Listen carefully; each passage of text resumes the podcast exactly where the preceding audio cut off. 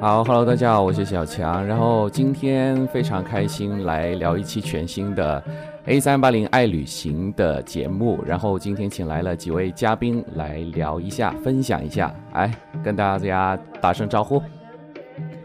Hello，大家好，我是优家家友多多。 Hello，大家好，我是法爷。 Hello，大家好，我是尤佳加油阿健。嗯，好吧。那其实今天我们请来的这么多嘉宾，有一位是刚刚从呃尼泊尔，就是刚回来的我们的一位家友多多。然后呃，他要，我觉得听完他在那个尼泊尔的一些小故事之后，我就觉得非常的奇妙，而且我非常的替他觉得幸运，因为他回来之后，尼泊尔就发生了地震。呃，多多，其实为什么当初你要去尼泊尔呢？嗯，去尼泊尔其实，在几年前，我们在大学的时候就已经开始有这个计划，因为尼泊尔被称为世界上最美的徒步天堂，嗯它有太美丽的景色，而且很有质朴的人。他们虽然是一个很贫穷的国家，但是那里的幸福指数很高，所以我们呃和两位朋友一起想去看一看这个幸福指数如此之高的一个贫穷的国家。其实，其实我是听说这个在录这个节目之前，然后我听说是你们辞了职，集体，你们一共三个人是吧？嗯，对，哎，一共三个人辞了职，然后去去到这个尼泊尔去旅行的。其实我想问一下，就是为什么你们会有这么大的一个这个冲动，或者这么大的一个动力，促使你们辞了职、辞掉工作，然后去进行到尼尔徒步旅行？其实我我说这句话的时候，其实我打心底是非常佩服你们这些人的，非常有勇是气。没错，对是真的是因为说世界那么大，你们想去看一看吗？ 我觉得这个是好像我们去了回来这句话才流行起来的。嗯。就去之前还没有世界那么大呢。 对对对，那时候还没有还没有这个新闻， OK，对好吧。嗯，其实怎么讲，因为我们三个人一同前往，我们三人都是从事的同一个行业——设计行业。嗯嗯，一个我在广州，一个朋友在上海，还有一个朋友在深圳。嗯，我们几乎都是处于一个每天疯狂的加班、上班这样一个状态。嗯哼，呃，尼泊尔是因为一，我们很早以前，在几年前我们就已经有这个想法，说我们一定会去徒步。去尼泊尔，我们不单单只是去看那个城市，我们要走 A B C，嗯，走 A B C 哦，就是那座山是吧？对，安娜嗯普拉峰、嗯鱼尾峰。所以这个时间我们去爬这个山的话，它会有八天的时间。然后我们从中国过去，那还有路途的遥远，所以我们就说，这样我们辞职出去旅行，工作总会有的。哦，OK，哇，哇，太棒真了！的真的挺有勇气的，我觉得，其对啊实其实刚刚听他讲完这段这段经历的时候，我我突然想到有一本书，哎，就是有有那个、呃世界那么大，我想去看看不。不不不不，是有一本叫《背包十年》，是一个小鹏他写的嗯，他是一个就是从一个呃就是一个业余的，就是旅行的一个菜鸟，然后后来成长成为一个职业的旅行家。后来他出去玩，有很多的就是免费玩、免费吃，就后来又是那种就是成为一个就是哦，这个我们在之前的节目有说到过这个、嗯，这个人物，对，哎是小鹏，他是一个最后成为一个就是非常大牌的旅游体验师呢。现在嗯就是有很多的，呃，当然就是说在在在讲述这个话题的时候，就是你会发现当下的年轻人很多就是因为过于就是说，嗯，在工作就是说过程当中，很多时候就是压力比较大。哎，压力比较大。但是这种压力其实相对来说，就是可以，我们可以通过另外的一种方式去释放，或者是就是说去哦用用一种就是全新的一种理解啊，就是说去走我们的人生。因为其实现在的工作以及我们现在对于现在的当下的一些生活的一些理解，都是我们的上辈人，就是我们的父母嗯赋予我们在我们身上的一些东西。那当然，时代在发生变化的这个过程当中，我们应该有一些自己的思维。因为当下的就是说很多的一些就是说年轻人，他就是说，嗯，已经摆脱了，就是说像我们上一代人，他是为了生存在工作，但我们这一代人其实是应该要在已经就是懂得生活，哎懂懂得去追寻自己的生活，就是说不对单单是为了生存， OK，我们完全可以就是说去找寻一些属于我们的东西。其实我很赞很支持他们这种想法。所以我也很佩服这种勇气，就是辞了职。虽然说前几年对于说这种辞职旅行这种行为，我觉得是不这理个智，不理智，对，对而且也许也是一种潮流趋势。嗯，但是我觉得，对于多多这种行为，我觉得其实我身边也有，除了多多，也还有一些其他朋友也是这样，我都很佩服他们的，就是很都很佩服。嗯呃，不管说世界是大与否，但我觉得这种行为其实，呃，挺佩服你们这种勇气的嗯。对，嗯、所以那我们我们会嗯说嘛，趁年轻你多去看看，钱你是挣不完的，但是世界真的很大，你要多出去看一看。对，就趁着自己还能走的时候，就对就多出去看看。对。对，但我、呃我想问一下多多，就是你们三个人都在不同地方嘛？那当初是怎么去尼泊尔的？是三地分别去，呃还是聚在广州然后再去是呢？这样，因为我们三个人在不同的地方，然后我们约好时间，我们是在拉萨集合。嗯我们是坐的火车嗯进藏，嗯然后在拉萨同一天到达。然后我们在拉萨游玩了一周，然后从拉萨在樟木口岸过口岸到尼泊尔大巴是吧？大巴。嗯大巴车。那你们的签证是在拉萨拉萨办的办签的签证，证对对，拉他那个拉萨办签证办尼泊尔很好办，当天办，第二天就可以取到。哦，嗯很这多么人快说去到那里会有高原反应，有没有？拉萨有，有，在拉萨我的时候有对，有拉萨，在尼泊尔不会有，因为拉萨它平均海拔在四千米以上。我跟我同行的那个女生，她的高反很厉害，她在晚上几乎是不能睡觉的。那怎么办？就一缺氧整晚都没有睡。我们呃挺其实真正的高原反应，我这里给大家解释一下，就普及一下这个知识啊。因为我自己是去过那边的，然后我因为其实是对于男性的这个高原反应是更加强烈的，没错吧，多多？对她肺活量越大的话，肺活她的量高反对高反越强烈。男孩子那时候可能说你这个女性的朋友可能肺活量比较大，然后呢，肺活量是比较大，越有这个高原反应越加严重，因为什么呢？因为它需要求氧量非常大对。她需要的氧量会哇，那更多。那岂不是歌手跟那个运动员过去了之后，那就要那你死知了道一样高原反应是一个什么样的感觉吗？它不是说仅仅是缺氧，它会有一些副作用，比如发烧，发烧，哎，对比如发烧、呕吐，嗯，然后头痛，而且这种头痛是头痛欲裂的这种头痛，因为脑部急需缺氧。嗯那么很多的选择方法就是当地会有一些氧气包，嗯，然后如果真的已经出现了高原反应之后，要吃一种药啊，叫胡景天的一种药。是红这景种天得对提前吃，要提前，提就是很前多人进藏之对前，在一周之前就开始服用这个药物。嗯，嗯，因为它我是们个当时冲剂对泡水喝的。有没有有胶副囊的有没有有副胶作囊用？对，嗯有胶囊的有。没有副作用的？呃，红景天它本身是一种，应该是一种天植然物的天然植物就对草本的东西草对本草的本东的嗯西，啊草本的，所以它应该不会有一些副作用，因为我们当时之前去那儿拍摄一些东西，嗯，然后我们临进藏之前，这个我们的这个制片就给大家发送药物，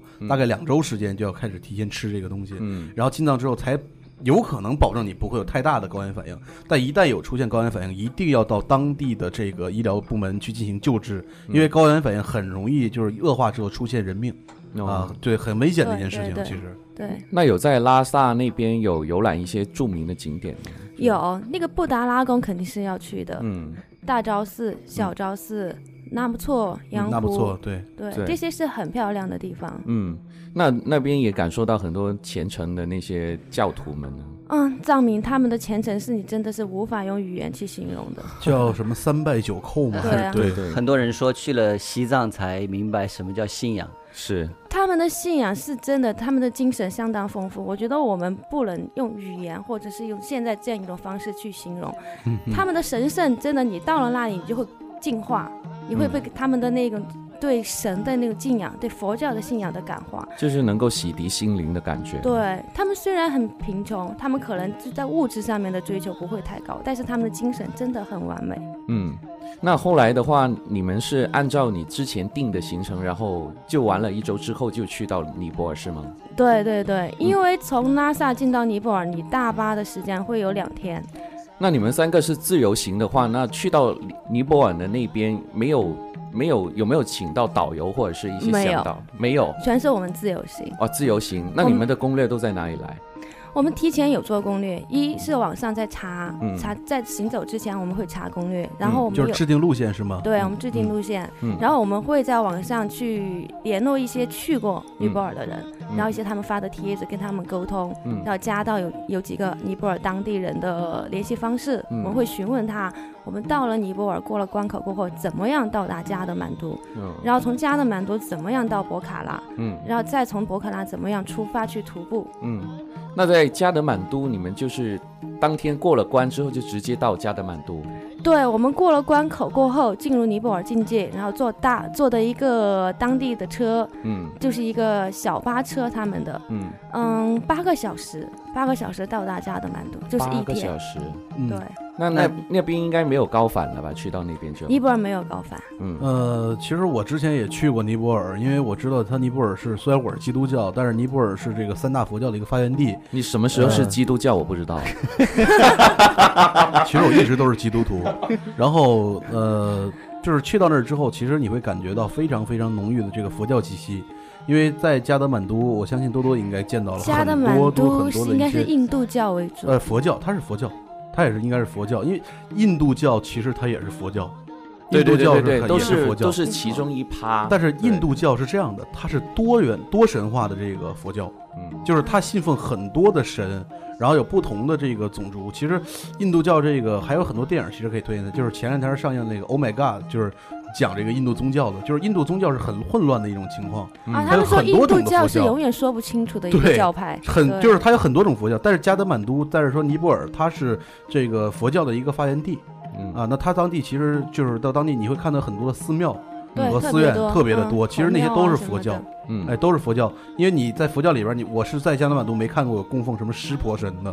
我们去是看不他是那个烧尸庙，烧尸庙，哎，这个听起来好像挺吓人的哦。嗯这个是确实是蛮蛮震撼的。啊它其实用我们中国的习俗讲，它就是一个火火葬葬场，哦，火葬场，对，嗯它就是在那里烧尸体，嗯只是他们的一个一个宗教习惯，他们会把那个烧尸台分成几个等级，嗯，有皇室的，嗯然后有商人，嗯有当官的，嗯然后有流浪汉，嗯就是他们一级一级的分下来，然后他们烧尸体的用的那个木材就会不一样。哦，就是说，呃可能贵族的就会用贵一些的木头，对对，哦他们的烧尸的那个费用是相当高的，那游客能进去看吗？可以看，可以我们就看在旁边看。哦，就在旁边看。那个尸体烧出来的味道，你可以就在旁边闻到，感觉好像不太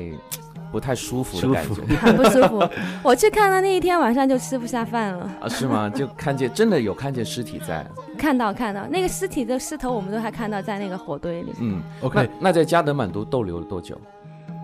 呃，我们其实从过关到到加达满都过后，我们第二天就继续前往博卡拉。哦，就直接到博卡拉那对边，然后博卡拉我们有休整两天，去休整两天。为什么要休整两天呢？因为我们要爬山，它会体力消耗特别大。我们从拉萨哦游玩到尼泊尔，我们的这个整个路程已经有十天了，所以我们需要休息。博卡拉被称为小瑞士，啊，它是一个就是很休闲的地方，就是那个山很像瑞士，它能看到一个雪山，然后它有一个湖，嗯其实这个多多里边说这个博卡拉和这个加德满都，嗯它两个这个城市的风格其实是完全不不是一样完全不一样的。嗯，就是博卡拉是完全的是一个怎么说呢？原生态嘛吗？？安静的、呃，悠闲的。应该是一个完全可以选择是个度假的一个场所，哦但是加德满都更加像一个修行的一个地方，就是而且它加德当地满都它的。毕竟是首都，它对很商业化。但是我很商业觉化得加德满都应该是很多人，很多人满街都是人的那对就种对，是是这样的，对就是然后这样就的是博卡拉可能就是很安静很，安静很安的，静的，对就一个一个一个是很多人，一个是没有人。然后你会看到当地的一些所谓的信仰元素啊，比如说当时去的时候，因为是赶上这个就是那他那边是冬季，那我们都会看到他们很多的家的门前在二十四小时门口儿点着一个蜡烛，嗯，会供奉着一个什么东西，点着一个蜡烛，就是我不知道你看到了吗？每个人的家的门口儿都会点一根这样的一个蜡烛，就是你会感觉这是一种一种信仰的一种感觉，但是你在加德满都会商业气息也有，然后同时又有一种这个修行的一种感觉，因为很多寺庙在那儿，就是两种完完全截然不同的感觉。所以说我当时去的话，可能跟多多的这种旅行方式完全是不一样，因为他们是徒步，对我当时完全没有想过徒步这一说，对，因为对我来说徒步太痛苦了，我觉得。因为他们应该是直奔那个徒步的那块那儿个开是始，我们整个对行程的重点，对在徒步。那休整了两天之后，你们就直接背着背背包就背包就对上山了吗？不是在博卡拉还是需要雇一个车，哦然后你要在博卡拉的时候联系好背夫，你们在博卡拉的时候是住在哪里呢？嗯，住的一个酒店，博卡拉的酒店特别多，客栈嗯它就有点像中国的丽江一样的感觉，哦，小客栈特别多，嗯，很有地方特色，嗯，而且价格很便宜。那就是多少钱呢？嗯，我们算下来的话，在一千到两千尼币，尼币，一币，然后人民币和尼币的汇率是一比十六，嗯，所以也就是一百左右那个人哇民很便币宜可耶以住到比较好的了。对，嗯就是环境也比较好，是吧？在博卡拉那边，对对对，因为它都是小客栈，嗯小客栈它可能就两层楼、三层楼，但是很漂亮，嗯，它什么设施都是完好的。嗯，因为我一般看见很多就是登山徒步的人，他们都会背一个很大的一个背包。当时候你们也背了背了几公升的，啊，我们三个人每人都是六十五升的一个背包，嗯，然后重量可能都是在十五斤左右，都放了些什么东西呢？必须的。你的替换的衣服，啊、你出汗过必须有汗衫，嗯然后汗衫在两到三套，但不是说很冷吗？那不用带一些比如冲锋衣。冲锋衣冲锋衣就够了对吗？羽绒不呃，我行，现在够不知道那边的季节气候，你能说一下，就是现在这个季节，就是这个时间，因为我去的时候十二月、十一月、十二月非常冷，那个时候，啊，呃呃，白天中午的时候太阳比较晒。那现在那边的气候是怎么样？我想知道一下。嗯，我去的时候是三月底四月初的时候，啊嗯因为它也尼是泊春尔季，应该算对是。尼泊尔是分为旱季跟雨季嘛，嗯，因为它是每年的十月到历年的五月份的时候是属于旱季，这个时候比较适合旅行。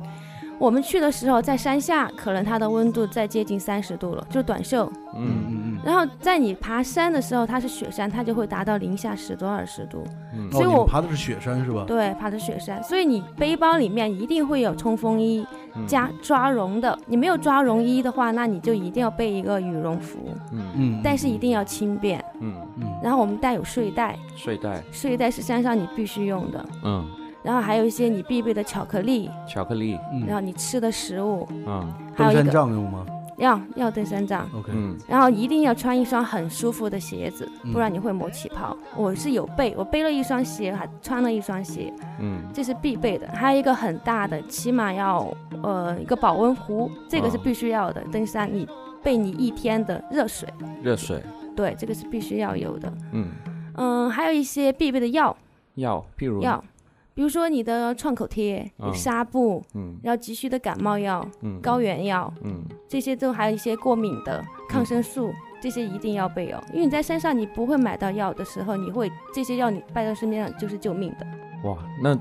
这些东西就已经充满了六十五升的大背包 了，对，好那这些东西是你们去那边加德满都那边买的，还是就是说这边带过去的？啊、我们是在国内的时候就备好就是带已过去经的。带好了就过对去，对， 其实，在那边买药挺困难的，是吗？没有药店吗？那边有药店，因为没有办法跟他说清楚你要的是什么。对对，而且那边药可能跟这边的差距真的是很 大。藏药吧？那边应该是， 呃，不是，其实它东南亚的药都基本是就是万变不离其中的几种。然后你跟他说这个你发烧需要的这个，然后你不知道怎么去跟他形容发烧这个词汇， hot hot so hot， 不是，因为我是我是遇到过这种情况的，在在印度还有在这个东南亚的一些国家。就是你在买药的时候很难跟他形容，然后你跟他你不是 hot 不是 hot，那是 feel so feel 啊 so cold、 ，fever， feel cold，、嗯你就是感觉冷，嗯他他才知道你是感冒。嗯然后呢，你要说发烧的时候，你要买一些什么抗生素的药，你跟他说抗生素这个单词，他不知道什么意思的，嗯，所以说就对对对买药是非常困难。但是买一些什么涂抹的东西，上面一般带图的，你能看得懂的。神游，神游，对，比如神油什么的，对对这对个对伤风之类的。但是其他的东西，我觉得真的太跟难沟，太够难沟通了。嗯而且尼泊尔他们虽然会讲英文，但是他们的口音特别重，他们嗯偏印度语的口嗯音。印度语对，所以他们的英文你会听着非常非常吃哦力。 ，watch out，thin glass，对，差不多都是这样这样的英文嗯，。对对因为对，东南亚还有这像尼泊尔这边都一些口音都差不多，包括印度，他们说的英文很难去跟他沟通明白，嗯基本就是手语搭配这个啊，对英，文，肢体语言其实是占大多数的。万能的。 那也就是说，就是说，在这个过程当中，其实沟通是一个非常大的问题。嗯，基本的、简单的日常住行那没问题。嗯，那就是在登山之前，就是从国内出发到西藏，然后到尼你泊尔到尼泊尔，然后这个过程当中，你觉得最大的困难是什么？最大的困难就是你要找到一个很便捷的交通工具，嗯然后订好住的，嗯，这是一个最关键住的。和行，我觉得也是住和比较行对是最重要的，也是最安全的。那吃不重要吗？吃是吧，很好能解决，因为什么地方都有吃的东西。但是那边那边的口味应该不太适合中你看，国。嗯你就是比较挑的那种，是 像我们这种不挑的人，就是那那你其实，在尼泊尔很多中国人在那边开餐馆，哦是吗？这个也你不也用有担也心有中国菜吃对，有中国菜，虽然不太地道，但是还是能够吃饱，没问题。 ，OK，那么像多多其实讲到了说他们去博卡拉，那我不是特别清楚，因为我没有去到那边。我当时去了加德满都，嗯那其实，在加德满都，像刚才那个小强问了一个问题，说有没有去找一些导游之类的？嗯那没有那其实是这样的，在当地呢是可以选择有两种导游方式。嗯呃，在它的著名景区里边有一种是电子导游，嗯，电子导游就是一个翻译机机带器上啊人机器嘛人对，对，这个机这个耳机戴上之后呢，你到了一个景点，它一旦触发之后，那个景点会有反送信号反到这个里面来啊，它给你说相应景点的故事。哎，哦，很高科技的一种东西，很好玩儿，而且这个租金大概是合人民币大概是四十块钱左右，一天比较便宜，不是一天就是一个行程，啊一个行程你用不了一天那个东西，一会儿啊就要还给他们，然后要加押金，要先以前是要交护照的，那现在我不知道可能是要交一些押金之类的一些东西。嗯那第二种就是找这个当地的中文导游，那中文导游也是按他是按天算的，大概大概的话是这个四千左右，在当地的这货币四千左右，大概折人民币就是很贵，但是可以是拼的， 比凭如他说几个人拼，对几个人对拼一个导游，我们我们当时去烧寺庙的时候，有遇到一个导游，但是他是讲的英文，中文导游对很少对很少，是的，完全没有中文导游有有，但是反正我们中没文导游遇到。这是这样的，当地是导游导游业其实也很发达，因为旅游业一直在在做一个这个发展的一个情况。那当地的导游业一直在攀升这个数据。那其实对于任何的东南亚国家，以及像这种尼泊尔和印度这种国家，他们的中文导游其实都特别的这个少，特别特别少。就是中文导游呢，就是几乎是就五六个、七八个，而且这个费用是比较高的。嗯对，普通的导游还是很便宜的，嗯英文的比较多一点。像我们在烧寺庙请的那个导游就是两千尼币，两但是千尼币对，但是他一就百是不到二百块钱人民币，对一百多人民币嗯，不到但是200他是讲英文的，英文，但是他他的英文很 OK，很 OK 就那个人我看着他不像一个当地人尼泊尔人，他像一个国外人，所以他当时我们听他讲的时候，我觉得他的英文发音很 OK，所以我们就讲着讲着讲着，他就说他是导游，OK，那就那就这样吧。然后就上当了一样的 给。对对对对，他最开始是很热情的来给你给你搭讪，给嗯你说话，说着说着说着，然后让你说到一半你很感兴趣的时候，他说我是导游，嗯就真的是这样，因为在很多对国外，在这种东南亚的景区，还有像尼泊尔、印度，我刚才说的这些地方，很多的一些导游都是上赶着过来的，对就，主动去找你了。他就是然后跟你搭讪，就知道你是外国来的，他就会主动的走过去跟你搭讪吗？对对，对，他会跟你说这是什么，他看到你这是什么游，客就会去找你。那要付钱给他吗？他完事儿之后，你可以选择性的付钱，哦，对，就是像这种如果主动找到你的话，你可以选择性的付钱。嗯，但如果之前跟他谈好价钱了，就必须要付给他的这个服务费用。有的这个有一些国家，比如还要收取一些小费。那其实像刚才多多说的，这个中文中文导游在当地很少。其实不仅仅是在尼泊尔，整个这个旅游这种城市，在东南亚还有像尼泊尔，这种中文导游都是非常非常非常稀就是稀缺的一种人才，嗯在当地几乎很少嗯。所以大家还是建议用那个电子的那个，挺方便的。因为我不知道尼泊尔现在还我有觉得哪尼些泊尔景区。确实应该可能因为它比较落后、贫穷原因，这个电子的这个我们还真没遇到。嗯就是它有一些景区会有一些电子佩戴，这个就嗯是这个还是比较那什么的。啊，这个这个我知道，对嗯，但是在尼泊尔我们还没有遇到，我们有请就是当地的导游，但是都是说的是英文，嗯，就是在景区里面碰到的，就是搭讪搭着搭着搭着就 OK 了，就好，来了。那你们有跟背夫背夫他们的英文又如何呢？背负的英文其实真的是很难沟通的，哦，那你们上在山的途中在要跟他处几天哦？那怎是么沟这通样的。呢其实我们是在博卡拉，为什么休整两天？第一嗯就是要联络好你的背夫。嗯呃，在爬山的时候，它有两个选择，一是选择向导，嗯还有一个是背夫。向导他是不放不不给你背东西的，他嗯只是给你带路，给你引导，然后给你制定一个路线。嗯而我们的路线是提前自己制定好的。嗯然后，那么我们需要的是背夫，嗯，然后一个人背夫是可以背四十斤的东西，哦，四十斤，四十斤就。但是我们三个人的东西，他不可能一个人背，所以我们雇了两个背夫，嗯然后他们有个照应也好。嗯嗯、背夫和向导的差距在哪里？就是因为向导他会英文，然后他甚至会有些会中文。嗯他会给你解决所有你在路上的问题，而但背夫他就是给你帮你背东西，然后还有一个他可以给你指定你每天要到达的路线，嗯到达你你当晚住的地方，嗯，但是他们沟通是很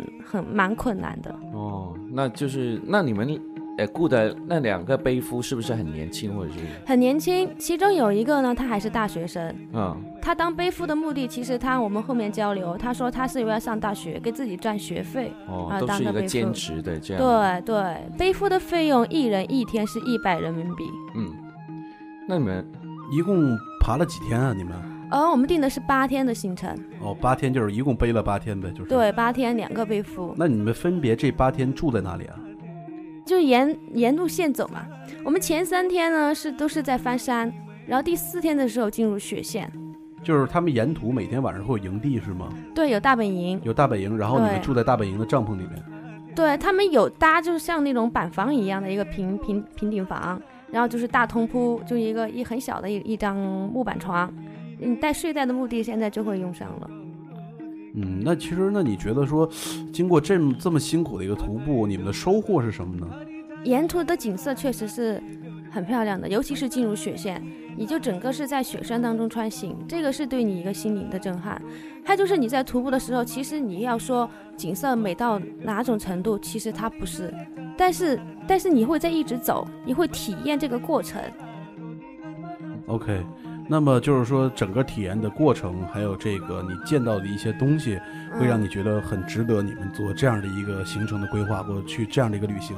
对，那都说说吧，你们都见到什么了？嗯，在我重点讲一下我们登顶的那一天吧。哦，我们在进入 A B C 的环线的时候，那天下午刮刮起了暴风雨，就是已经雪大到什么地步呢？我们看不见我们前方跟后方的队友，嗯就一个人执行在一个白茫茫当中。其实当时走的时候，我当时有一个念头，我说我会不会走着走着就消失在这里了？嗯就是一个这样的感觉，你看不见你的队友，你看不见你周围的一切，你就在雪地上走。那岂不是觉得很孤独啊？那个时候特别孤独，嗯而且你你你看不到队友，因为他走雪线，很重要的就是你只能一一个人一排一排的走，他不能平排走，因为你要走在前面一个人的脚印上，因为一嗯不小心你可能下一个脚印你迈错了，你就会一是会滑倒，二是陷入雪坑里，嗯然后滑倒了那个下面又是个很陡的一个悬崖，嗯，所以每一步我们走的是很艰辛的，我就觉得好危险的感觉。啊、确当实时很当时有危没险有觉得绝望？其实因为你走的是几天的路程，可能你在那个走的过程当中会觉得哇，这么长，什么时候才能登 顶？有没有想过有一刻想要，要不回头吧，放我们弃就对不登上去了。嗯，当时我们是下午一点开始继续往上山爬的，当时已经下起雪了，我就跟我们的背夫说，我说要不要我们先在下面住一晚，晚一天，我们第二天天气好了再登顶。背夫就直接二话没说，背着包就往前走了。嗯，那一可能是因为语言可能有一嗯一定的差距，他可能也不太懂，就是到底在会不会他们觉得说，哎呀，你们胆子太小了？ 可能他会觉得，哎，这很正常啊，你们对啊怎么他到底们想应该干习惯了吧？我想是应该是，所以他们就一直往前走了，那我们就跟着往前走了，就是走了，可能有两到三个小时是没有人说话，就一直这样走。嗯那一刻，我当时感觉到了绝望，当时那一刻，我真的感觉到了生命是如此的脆弱。嗯这是当时最大的感受跟收获了。嗯对，其实当时你走完过后，你会回想，你觉得其实没有什么东西是看不开，什么东西是放不下的，生命都能够如此脆弱，你还有什么东西是那么较真儿呢？嗯，其实我跟大家可以替多多解释一下，就是他可能跟这个背夫啊，用这个英文沟通啊，是完全处在这种没有任何语法的基础之上去沟通的。嗯嗯但因为他们是不懂得任何的语法基础，所以去跟你沟通这个事儿，你想通过你的意思跟他表明一个意思，其实很艰很很困难。嗯所以说，对于他们这样的一个这个徒步旅行，对之间就是一些沟通的问题，很容易出现这个跟夫这个背夫他听不懂这个语言，或者是他不理解你的什么意思，他只是知道几个简单单词，但是对于说你想表达意思，他不是特别清楚。他就觉嗯所以得我今天要到达这个地地方，我在这里要扎营，他就把时间规划好了。所以你跟他说想换动的时候，他可能理解不到你是一种害怕，他可能理解不到你作为一个游客，你来到这里，你你对生命的一个担忧，他们就觉得啊，今天我们要到达那里，好，那说到这里的话，其实我知道多多在后面还有一些更精彩的行程。那今天我们的节目的时间也差不多，那我们休息一下，然后我们下一集再来聊。好的。 माया जिता गुले जटायो